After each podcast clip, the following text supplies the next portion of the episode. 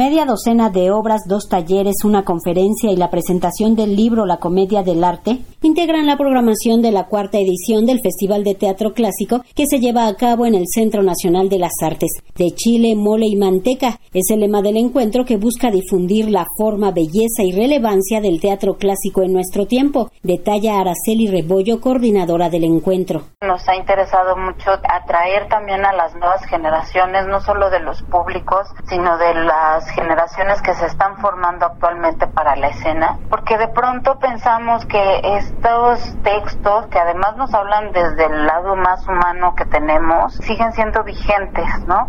Tenemos, por ejemplo, un Fuente Ovejuna, tenemos un Segismundo preguntándose por sus libertades, ¿no? Por su libre albedrío.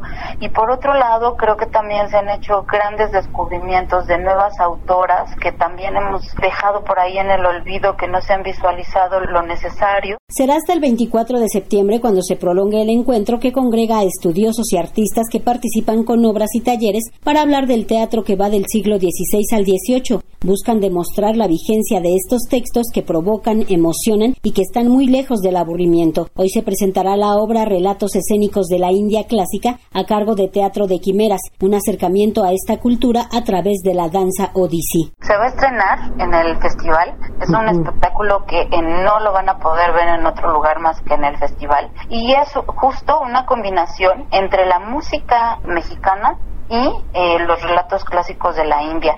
Es una actriz mexicana que se ha especializado en esta danza que a mí me parece hermosa porque todas las danzas nos cuentan historias hermosísimas y lo que ella ha estado estudiando es cómo esta técnica milenaria de la danza de la India que también se construye y se estructura digamos ya más formalmente durante los siglos que estamos abarcando en este festival en el aspecto internacional destaca la presencia de la obra La Gatomaquia, bajo la dirección de Rodrigo Alonso Miranda, de la Real Escuela Superior de Madrid, España.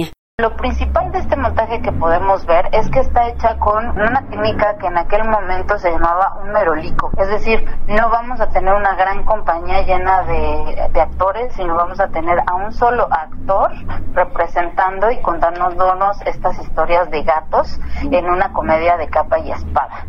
Entonces, y viene desde Michoacán, tampoco la van a poder ver tan fácilmente. Esa es como la gran ventaja o, a la mejor desventaja del festival, que estas obras que ustedes van a poder encontrar en esta programación, en realidad solo hay una de la Ciudad de México que va a poder tener una temporada más adelante, pero todas las demás vienen eh, de los estados o en el caso, por ejemplo, por ahí tenemos una el domingo que es del TEC de Monterrey que normalmente nunca salen de sus instalaciones, ¿no?